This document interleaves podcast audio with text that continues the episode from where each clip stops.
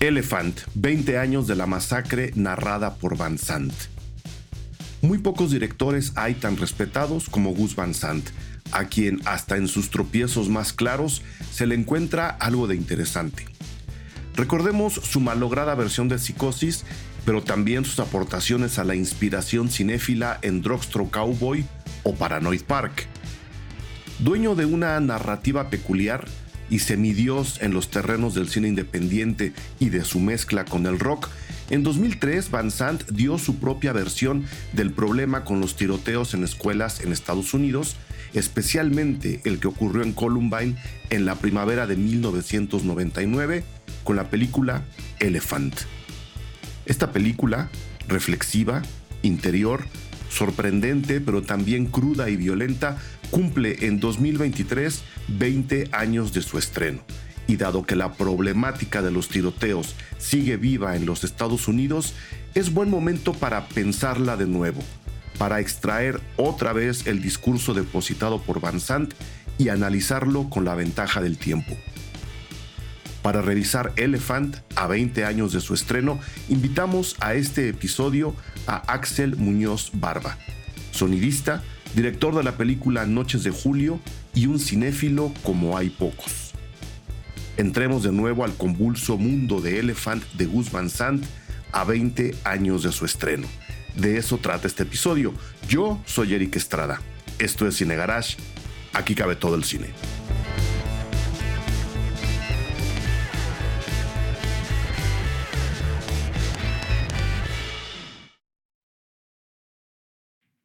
Axel Muñoz, eh, me da muchísimo gusto. No solo que estés de nuevo en los micrófonos Cine Garage, sino que la idea de este podcast en especial sobre Elephant haya sido una sugerencia tuya. Entonces, te lo, te lo agradezco. Tomamos la sugerencia y aquí estamos nuevamente frente a frente para hablar de lo que yo he considerado desde siempre un peliculón. Ya me dirás tú qué opinas. Bienvenido a los micrófonos Cine Garage. Pues muchas gracias, Eric, y qué emoción hablar de este peliculón, como bien dices en su veinteavo aniversario.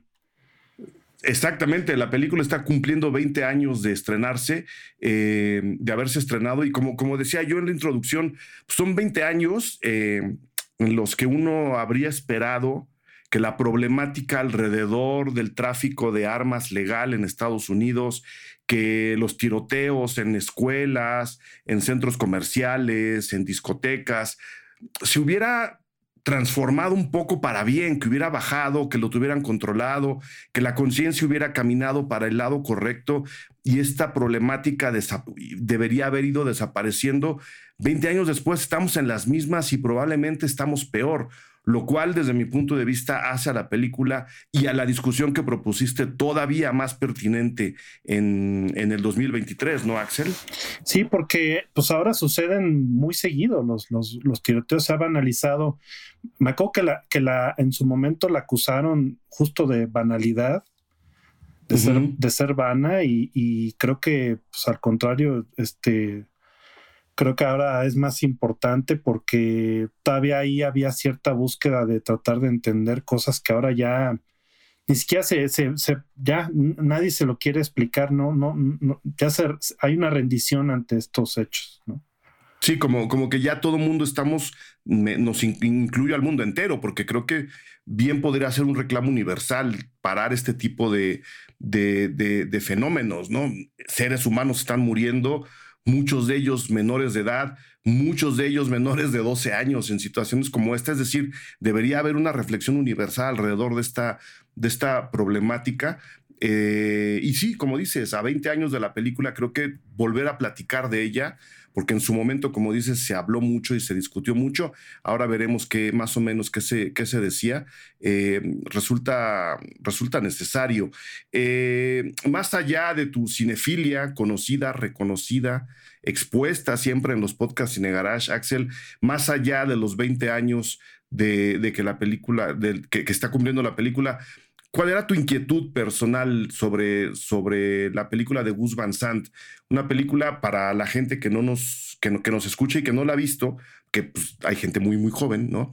Eh, entra a un día, un par de días en la vida de una, de una secundaria, de una high school en Estados Unidos, en donde ocurre un tiroteo. Y la película, de, a través de una narrativa eh, envolvente en todos los sentidos, no solo porque hay pocos diálogos y el ritmo de la película nos permite, ¿no? Captar guiños, captar voces, captar eh, rostros, eh, nos, nos, habla y dibuja a los, a los personajes involucrados en un tiroteo, muy al estilo Van Sant y yo creo que de manera muy correcta.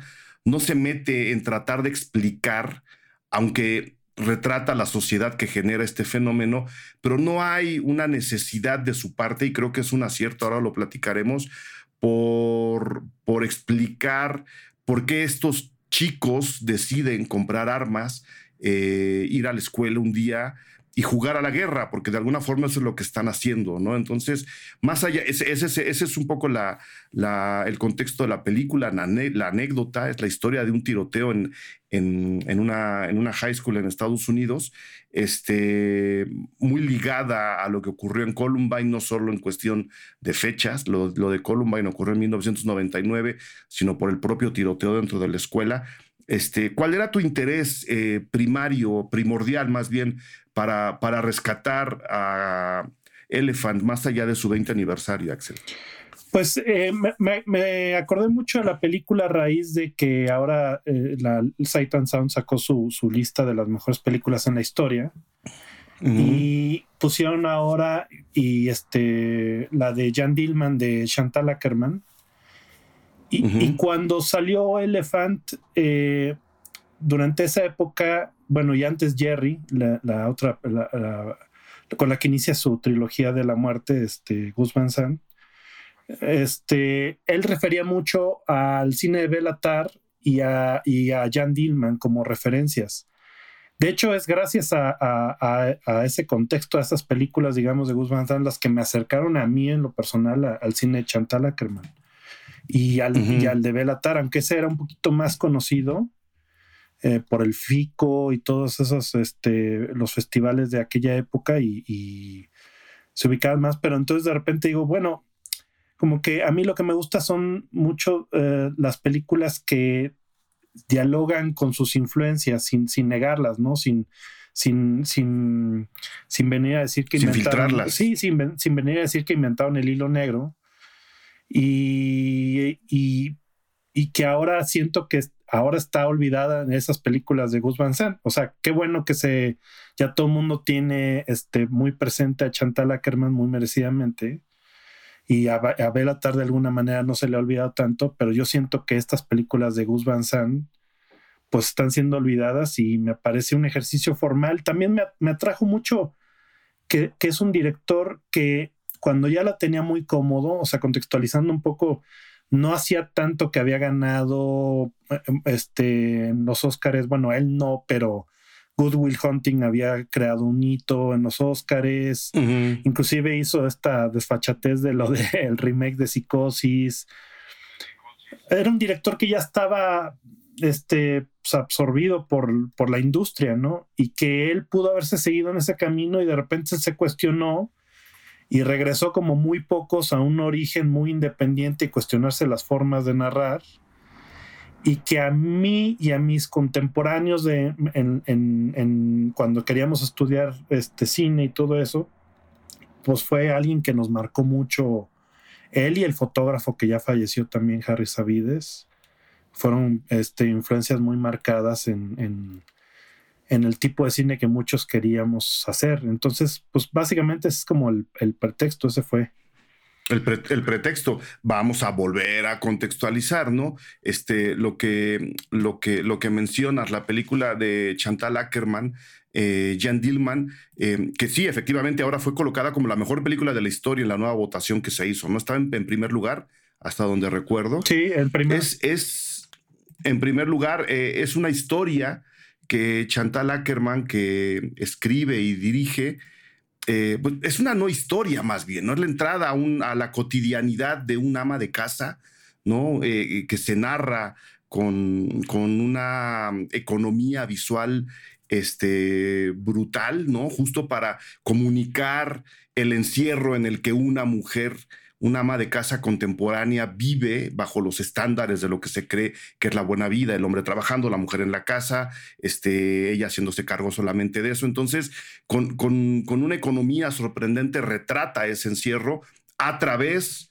de contarnos su vida cotidiana.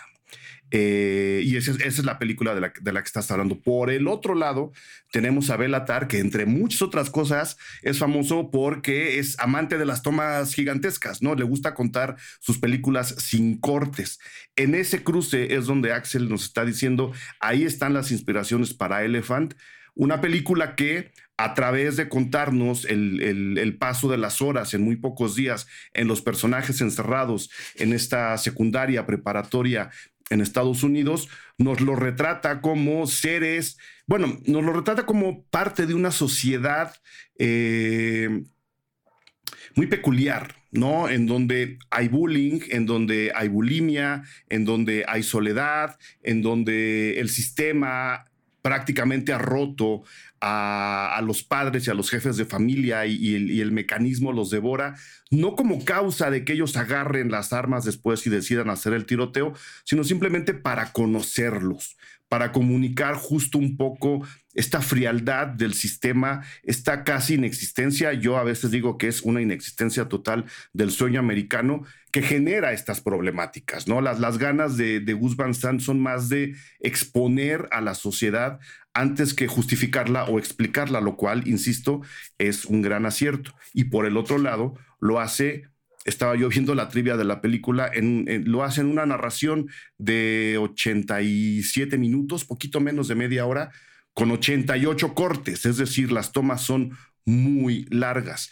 Ahí es donde está el, ejercicio de estilo que tú comentas, ¿no, Axel?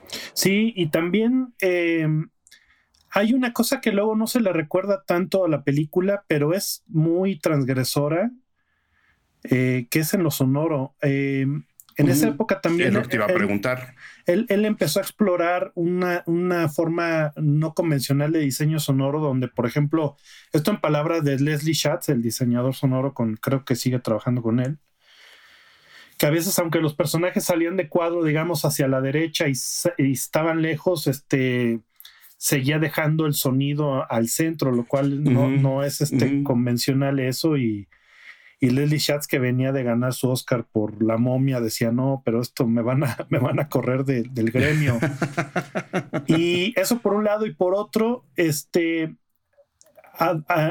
eh, arropó el, trabajo sonoro de un artista muy importante dentro de, de los artistas sonoros y naturalistas que se llamaba Hildegarda Westerkamp que creo que se puede encontrar ahí sus, sus trabajos todavía este, en, en, red. Eh, y ella hizo eh, varias grabaciones que mezclaba sonidos de la naturaleza con sonidos este, más prefabricados la gente que está interesada en todo este arte o medio electrónico también le puede gustar mucho su obra. Y los pone pedazos a veces completos y entonces uno no se da cuenta a priori. Yo me acuerdo inclusive que la vi en el cine allá en Aguascalientes, de donde yo soy. De pura chiripa llegó a un cine y yo corrí a verla porque efectivamente iba a durar menos de la semana. Duró menos de la semana. Y yo no recuerdo haber notado nada raro y sonoramente, porque estaba todo este, inmerso en la película, pero en posteriores revisiones te das cuenta que suenan cosas que no tienen absolutamente nada que hacer ahí, muchas veces en primerísimo plano, pero que ayudan a, meternos al mundo de los personajes. Y esta misma idea la exploró todavía más en Last Days, que es este otro peliculón que hizo después sobre los últimos días de Kurt Cobain, alrededor de, la figura de Kurt Cobain. Y, y, todavía exploró más eso. Y y se me hace como muy interesante todo ese trabajo y que a la fecha mucha gente como que no tiene, no tiene presente eso y está bien porque no se trataba de que te brincaran unos pájaros y un río sonando en primer plano mientras están este, disparando, tiroteando este, a alumnos, ¿no?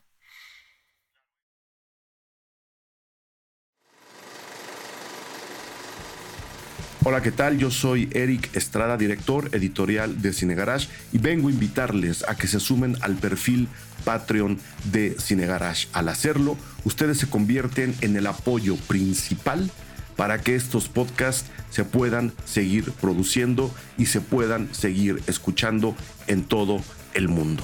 Nosotros en respuesta generamos mucho contenido exclusivo para ustedes, críticas a los estrenos en cine y en streaming, descuento a nuestros cursos y talleres, acceso al Cine Club que ahora mismo tenemos en, en marcha, entrevistas y cobertura de festivales de cine en México y en todo el mundo para que tengan por adelantado todas las películas ya analizadas, ya criticadas, ya debatidas con ustedes mismos también que van a venir en el futuro. En esta ocasión, millones de gracias de verdad a Valerie Miranda, Rodrigo, Hortensia Ortiz, Rodrigo Arnaz, desde el Palacio Valhalla, es, su, su nombre de usuario, Héctor A.S., Agustín Hernández, Lili López, Fito Valdés, Leonardo C. Ellos, ellas ya son parte de la comunidad Cine Garage y ustedes pueden hacerlo también. Gracias a eso, estos podcasts se pueden seguir produciendo.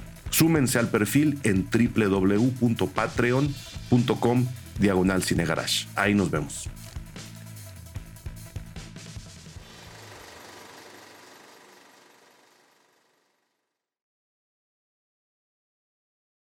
Claro, es, es la parte experimental. Digo, la película entera se me hace un experimento, pero creo que el manejo de sonido, eh, y ahora que la revisaba decía, claro, es que aquí está, el, aquí está uno de los grandes intereses de Axel, el manejo, el manejo de sonido. ¿Crees que el manejo de sonido, el diseño, es la parte más experimental de, de Elephant?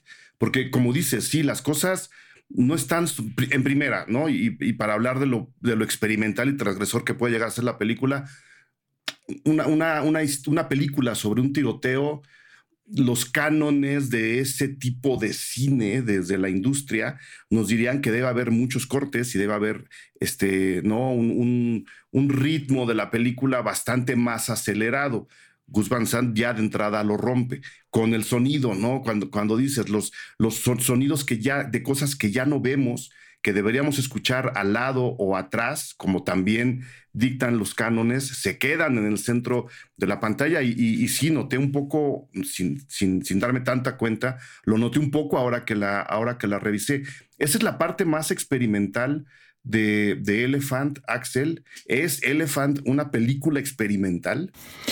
Yo digo que no, o sea, no en el sentido que, que estamos acostumbrados a nombrarlos, ¿no? O sea, como que cuando decimos experimental pensamos que no nos van a contar una historia lineal.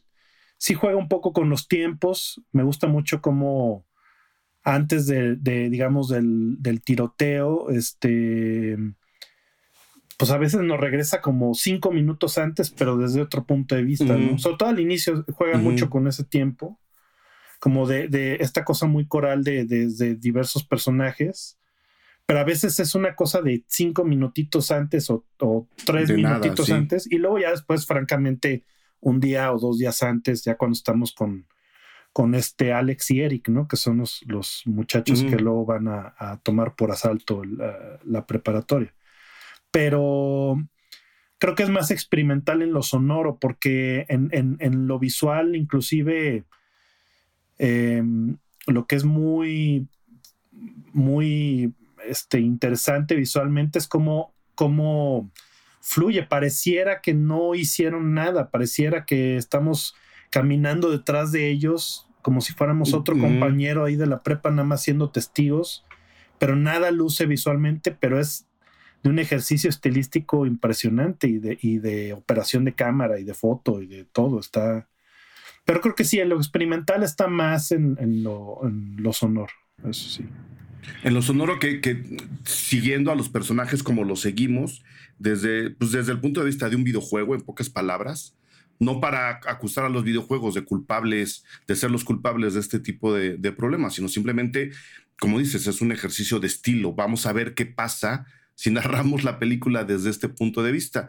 Yo creo que esa eso la hace envolvente, por un lado, ¿no? Nos va jalando todo el tiempo hacia adentro de la película y por el otro lado establece una red de personajes que van a sufrir este problema, que van a sufrir el, el asalto eh, como parte, insisto, de una sociedad bastante compleja, como lo es la sociedad de, Estados Unidos. Al resolverla así visualmente, el sonido tenía que jugar una parte importantísima, ¿no? Porque siguiendo la cámara, estando casi siempre en movimiento, cosas que oímos y que a lo mejor ni siquiera llegamos a ver, tienen que hacerse notar de repente, ¿no? A mí, a mí me, me, me llama mucho la atención lo que se hace en, la escena de la cocina, cuando unas chicas van a recoger el, el lunch a mediodía, de repente desaparecen, escuchamos la cocina, no la vemos, vemos prácticamente un par de personas, una pared, pero todo lo que escuchamos es el trajín de la, de la gente ahí atrás hay gente trabajando para estos estudiantes y eso vuelve no solo al diseño, sino a la escena en algo bastante más complejo. Creo que mucho del retrato que se hace de los personajes está justo en lo que se oye alrededor de ellos, Axel. Sí, también otra cosa, me acordé ahorita en lo visual que, que, que ya ahora no, tampoco brinca tanto, inclusive ya se volvió muy normal, pero eso, eso habla de los, de los tiempos y que ya 20 años este, ya siempre sí significan algo. Eh, cuando la película eh, se la van y se la ofrecen, esta película, por cierto, es gracias a Diane Keaton, la actriz. este, ella es la que se acerca con Gus Van Sant y le dice, quisiera hacer algo, quisiera trabajar contigo y quisiera hacer algo sobre alrededor de Columbine.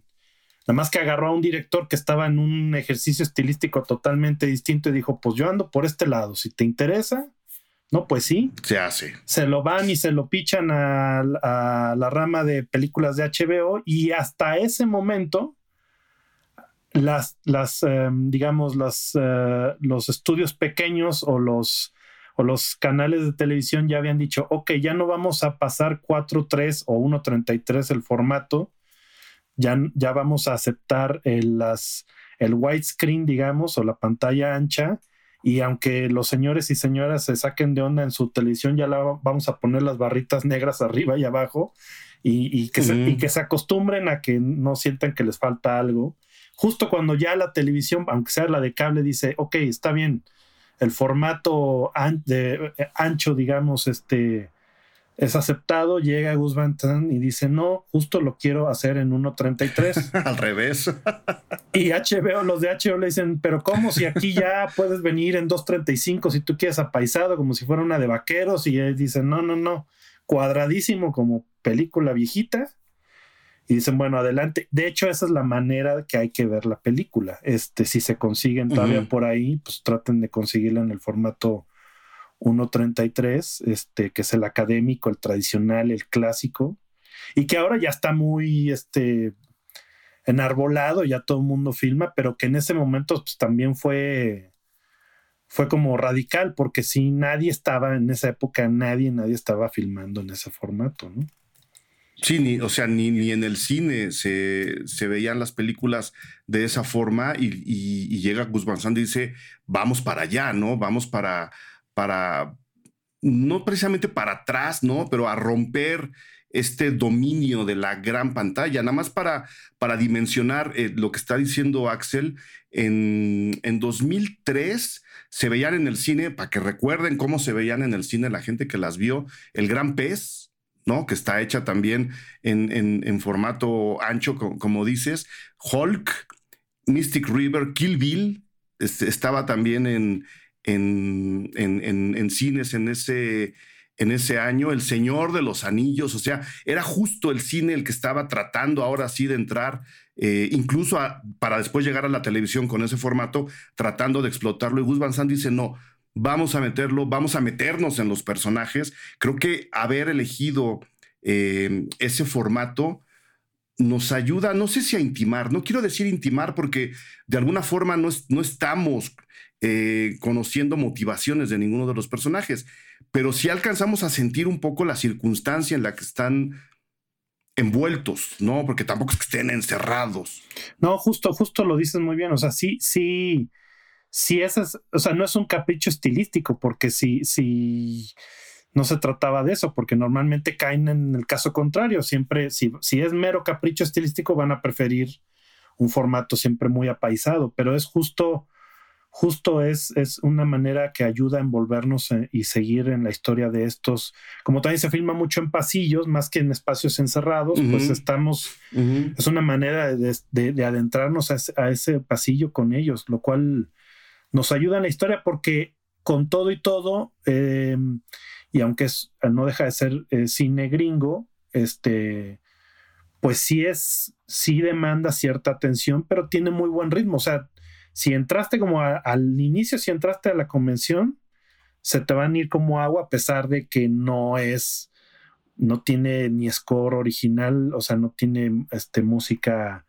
exprofeso para la, película, solo una y otra vez repiten este, para Elisa, que después vemos a nuestro personaje principal, digamos, por así decirlo, tocarlo, cosa que sí tocaba el, el chavo, que por cierto, esa es otra cosa padre, ¿no? O sea, juntaron a puros chavitos de secundaria y prepa que no eran para nada actores. Varios de ellos sí se siguieron actuando, otros no. Pero pues todos ellos no, no tenían ninguna formación y eran pues lo que eran, jóvenes de, de su edad, no, no como muchos, muchos trabajos de ficción que nos quieren vender gente de treinta y tantos años como de 17, ¿no? Como de 17. Este, eh, y, bueno, a, la hora de hacer la película, así como dices, pareciera que no está pasando nada.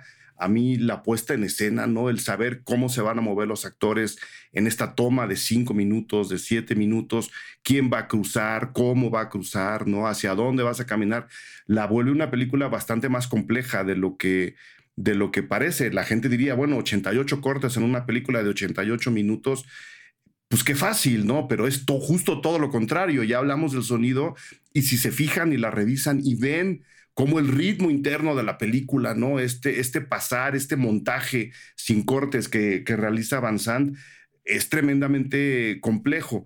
Eh, y volviendo a lo transgresor y para compararla, ¿no? Especialmente con, con, la ventaja que nos da el tiempo, Axel, una, una pregunta casi capciosa ahora, ¿no? En, el cine diferente que llega de Hollywood, en el cine más propositivo, dicen algunos, hay una productora como A24, ¿no? Que tiene su estilo de películas, tiene su estilo de narraciones, ¿no? Tiene, tiene ahí un grupo de, de directores consentidos en 2003, HBO se avienta el toro que le lanzan Diane Keaton y, Van Sant. Sale esta película. ¿Qué habría pasado si A24 hubiese funcionado en, en 2002? ¿Qué tipo de película nos habrían entregado? Yo creo, honestamente, que ni siquiera la habrían aceptado. O sea, yo entiendo muchos de, de las películas y de las propuestas que A24 ha puesto en la cartelera pero creo que son bastante más formulaicos de lo que nos han, de lo que, de lo que ellos mismos han querido aceptar. Y eso me hace todavía valorar más películas como, como Elephant, que parecerían chiquitas y son, son todo lo contrario. ¿A24 habría hecho una película como esta, Axel? No, para nada. Yo siento que estoy de acuerdo contigo. No? no, no. Yo, yo creo que sabes cuál sí hubiera hecho, que también fue de ese año, también estuvo en Cannes, nada más que estuvo en una cierta mirada, también le fue muy bien. Y, y esa sí la hubiera hecho a 24, la de Esplendor Americano. Esta película con Paul Giamatti. O sea, esa sí es una película que hubiera hecho a 24 en el 2003. Pero esta no, porque justo sí se, se, se, promueven como muy independientes, sin duda lo son, digamos, fuera de un mundo de, de, estudio muy, muy fuerte, pero sí hay una exigencia formal y, y de presupuesto este, claramente alto. O sea, quieren caprichos. Más bien, yo siento que lo que está sucediendo con A24, aunque es, ya es otro tema, pero es lo que sucedió con el final de la década de los 70 y el final de United Artists. O sea, es lo, van a acabar una vez más con, con el cine autoral porque salen con cosas como Bo tiene miedo, cosas así que son riesgosas en muchos sentidos, pero que de repente dices, oye, pero todo bien, pero sí necesitaba costar tantísimo dinero porque entonces eso lo único que genera es que después no quieren arriesgar o este en los en la, gente que está dispuesta a hacer este cine con más riesgos pero con poco dinero porque por ejemplo ya volviendo a Elephant una cosa muy interesante es que HBO Films pues no no tenía mucho presupuesto o sea sin duda tenían muy poco dinero que darle pero justo lo que le ofrecían era toda la libertad que él necesitaba. Gus Van Sant editó la película en Moviola, cuando era una época que ya casi nadie editaba así. Pero él, ya todo el mundo se metía al Avid. Pero tuvieron un esquema de producción muy envidiable porque dijo, lo, que, único que necesito es conseguir una edificación de una prepa que, que estaba decomisada ya por el Estado, es decir, no estaba en funciones, lo cual quiere decir que ya tenía su foro hecho, su set hecho, con toda la libertad para practicar este famoso plano secuencia, bueno, está lleno de plano secuencias, pero este donde va siguiendo al chavo, em, creo que se llama, este, bueno, no, ahorita no me acuerdo el nombre, pero el que trae la sudadera de, salvavidas, la roja con la cruz, que es el deportista, que es uno de los que bulean, ¿no? Pues es, el que sale hasta el final, ¿no? Digamos. Y que se mete por los pasillos y sale por un patio y se vuelve a meter a pasillos y lo ven las chicas. Y todo, es, todo ese plano secuencia lo filmaron en dos días ensayándolo muchísimo. Esa libertad no te la da una película que ahorita hoy en día produce a 24. A 24 no, o sea, ninguno de sus directores dice, sí, sí, libertad creativa, pero no puedes desperdiciar todo un día nada más en ensayar un plano secuencia donde no hay ni diálogos o no, no hay nada dramático importante, ¿no? Entonces, en palabras se están convirtiendo en lo que, en lo que juraron combatir. Pues sí, o que, o que tal vez nunca juraron, nada más que vendieron esa idea, ¿no? Como, como tantos otros, nada más que pues sí, o sea, no, no, cada vez están haciendo las más caras y, y, y, hay aparentemente libertad, pero suena más a capricho, ¿no? O sea, ver, ver películas como, como aquellas de Gus Van Sant, este, de esa época, pues sí te habla de que había una exploración de un cineasta como autor y artista, también consciente de lo que implicaba hacer una película así y no estar en un, en un en un mood más, más exigente de, megalomanía, al contrario, ¿no? Más, más una exploración genuina, más allá que guste o no. Claro, este, el recibimiento de, de, Elephant en su momento fue, fue dividido. Es una película abierta, ¿no? Es una película que permite muchas interpretaciones, pero que creo, habiéndola revisada, revisado hace nada antes de empezar a grabar, la quería tener lo más fresca posible. Este, al mismo tiempo deja muy claras muchas cosas, ¿no? Y el recibimiento hasta donde recuerdo, eh, Axel fue, estuvo dividido.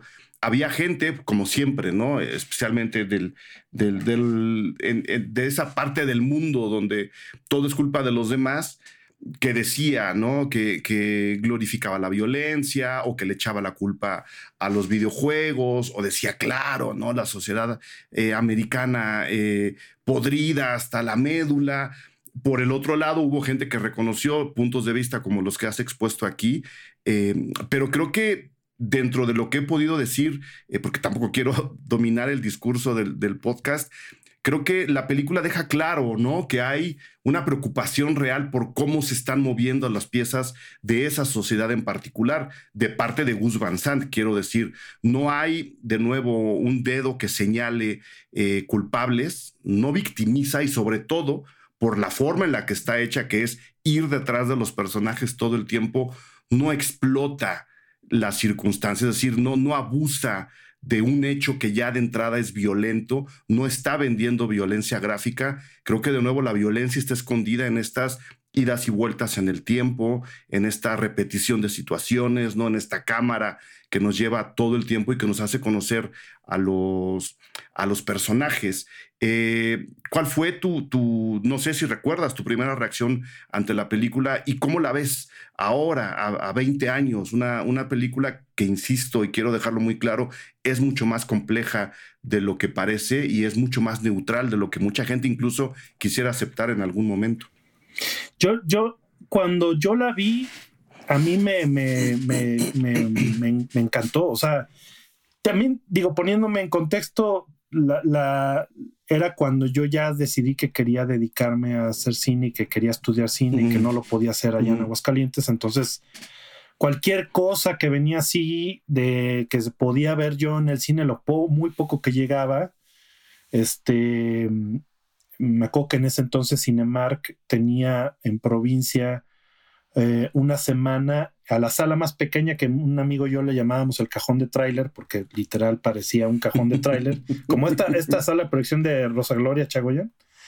De, Este, así, de ese tamaño, traían lo, lo que se festivaleaba más o menos que era comercial. Y llegué a ver obras maestras y llegué a ver bodrios nada más porque eran francesas o holandesas nos, la vendían como cine de arte, pero pero inclusive esa fue fuera de ese circuito. Entonces, a mí cualquier cosa que, que me remitiera al tipo de cine que yo este, quería aprender a hacer, me encantaba.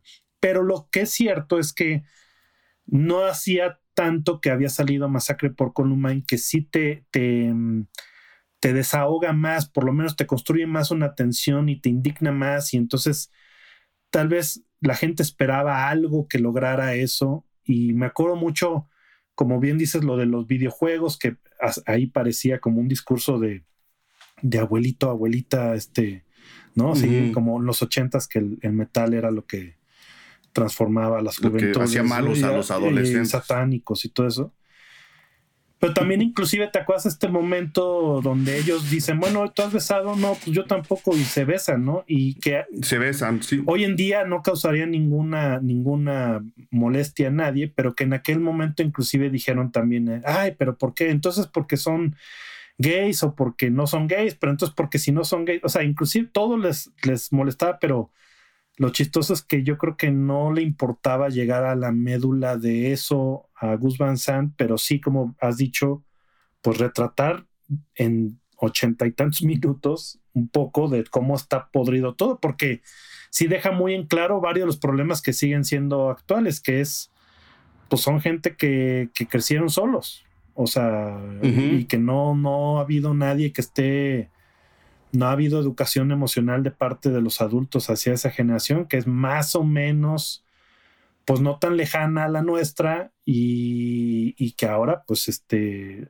quién sabe cómo se haría una película de ese, si quisiera retratar así, eh, de ese tipo. Ya nadie, creo, inclusive está tocando temas de tiroteos y ahora es más urgente todavía.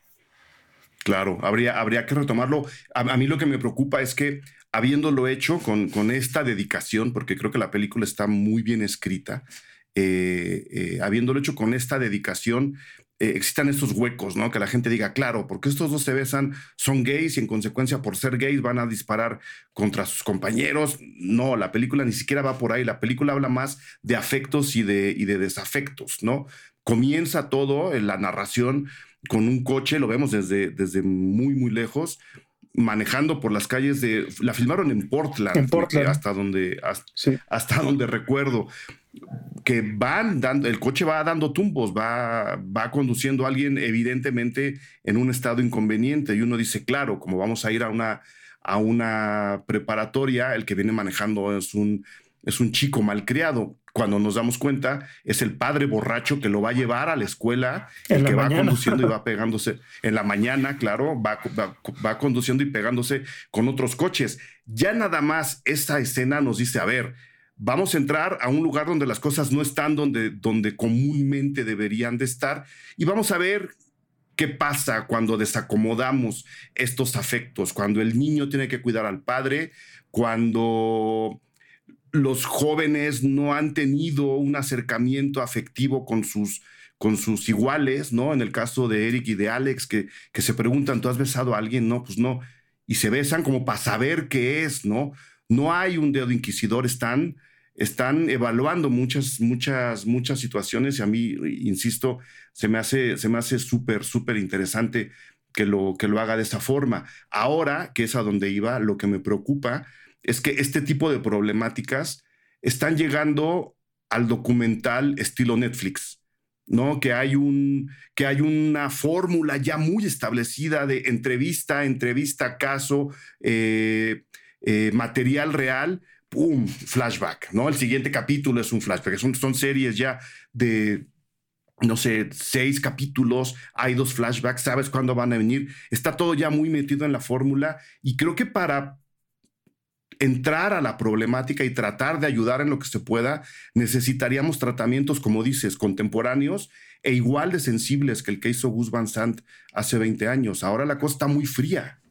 Muy fría y muy, como dices, formulaica, porque poniendo ese ejemplo de Netflix que ha permeado en las películas y en, y en los documentales, inclusive hasta en los podcasts, fuera de, fuera de Netflix mismo, pero hasta en los podcasts ya se, a veces son seis episodios y tú dices, oye, se resolvía en dos o tres, ¿por qué me lo...? En dos, sí. Y empiezan a alargar y alargar y alargar y, y ver películas como esta, la sientes como en un, eh, como en una búsqueda constante, como que sí estás también en la mente y preocupación del realizador en su forma, pero no de una manera pues mamona, pues, o sea, no, no, no, no, no me lo parece a mí, pues, no, no, no es, no es alguien creyéndose un fregón para narrar, o sea, me recuerda más al Gus Van Sant que inició de explorando un lenguaje. digo, era un lenguaje muy distinto el de Mala Noche y después este Drugstore Cowboy, pero pero es un, es un regreso a los orígenes de un realizador diciendo, bueno, pues no, es que creo que ahorita el cine no es por, por allá, es por acá. A ver. Y esa exploración le llevó cuatro películas, ¿no? Ya, ya otra vez ya se volvió a olvidar de eso, pero bueno, pero siempre lo voy a respetar mucho por, por, por ser alguien que pudiendo tener todo acomodado, se cuestionó muchas cosas y, tocando temas y, sensibles, pues, ¿no? Sin, sin ser ajeno a ellos. Alguien, alguien que tocó la cima, eh, que estuvo sentado un ratito ahí y dijo, bueno, que ya, ya voy para abajo. No, vamos, vamos a ver para dónde, para dónde me lleva el otro lado, el otro lado de la, de la montaña, que es algo, eh, ahí coincido contigo, que, que le admiro mucho a, a, Gus Van Sant, lo que ahora se llama no quedarse en la zona de confort. Bueno, Gus Van Sant es especialista en deshacer zonas de confort de todo mundo y este es el ejemplo, ¿no? Es una película hasta cierto punto incómoda, es una película este, que te pica las costillas sin que te des cuenta. Te das cuenta una vez que termina y a mí eso se me hace eh, de, aplauso brutal. 20 años, Axel. No sé si quieras agregar más de Elephant eh, de, tu parte.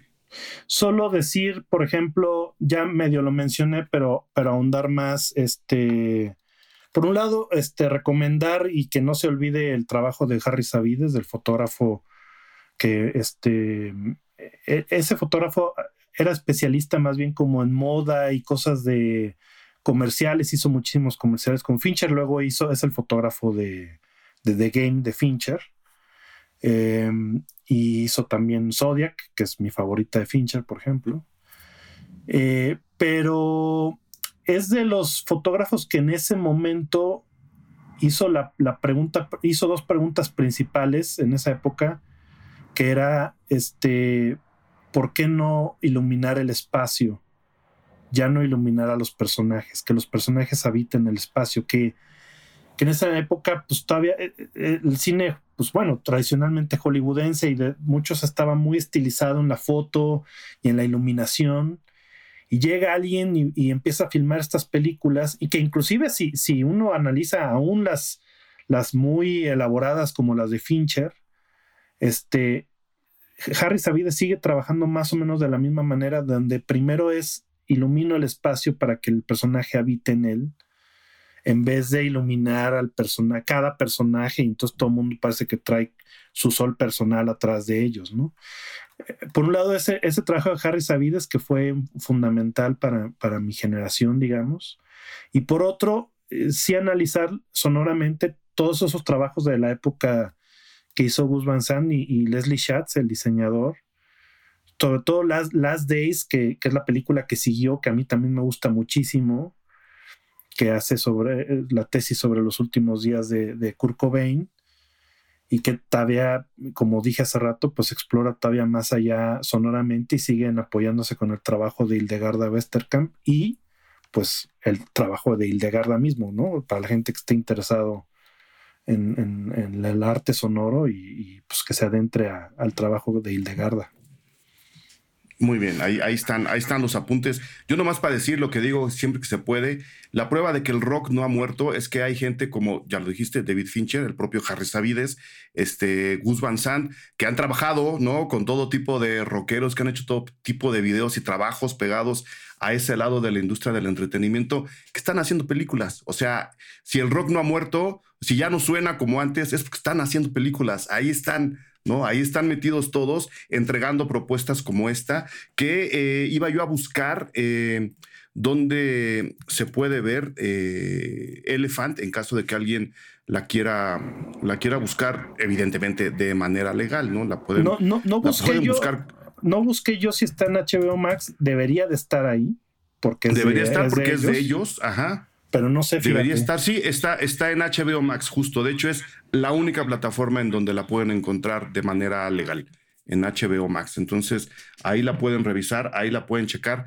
Este, véanla más de una vez. Mi recomendación es verla, dejarla reposar, quizá un par de semanas, probablemente un mes, y luego revisarla. ¿no? Eh, y, en medio, quizá ver, como decías, eh, Masacre en Columbine, para, para tratar de detectar estos dos tiempos y estas dos, estos dos, estas dos eh, maneras de retratar una misma problemática y luego volver a, Elefante. Entonces, Axel, mil gracias de verdad, no solo por la plática, sino por haber pedido que se hiciera este, este podcast, por haber lanzado la idea. Te lo agradezco enormemente, te agradezco mucho, mucho que te hayas tomado el tiempo para venir a platicar con la gente de Cine Garage. Este, y pues nada, ¿dónde se te puede localizar ¿Estás manejando redes o estás ahora en el lado ermitaño de la humanidad? En, mi corazón cada vez más ermitaño, pero este sí, cada día me cuestiono ya mejor cerrar mis redes, pero como yo creo que casi todo el mundo, pero ahí estoy en Twitter, arroba Axel Michael, eh, y básicamente es la única red. Básicamente ahí y en las películas, ¿no? Y en las películas también y en las películas. Muy bien. Axel, mil gracias. Gracias a ti. Eh, espero nos encontremos, nos encontremos pronto. Sí, sí, sí, claro que sí. Gracias. Bye. Gracias por escuchar Cine Garage.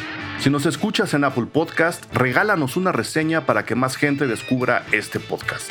Suscríbete a Cine Garage siguiéndonos donde sea que escuches este programa para enterarte de nuestros próximos episodios. Cine Garage es parte de Sonoro. Ingresa a sonoromedia.com para escuchar más de los podcasts que aquí se producen. Este episodio fue producido por Brenda Bulnesmeni, Fernando Santamaría. Agradecimientos especiales a Paco de Pablo y Héctor Fernández Mosqueda.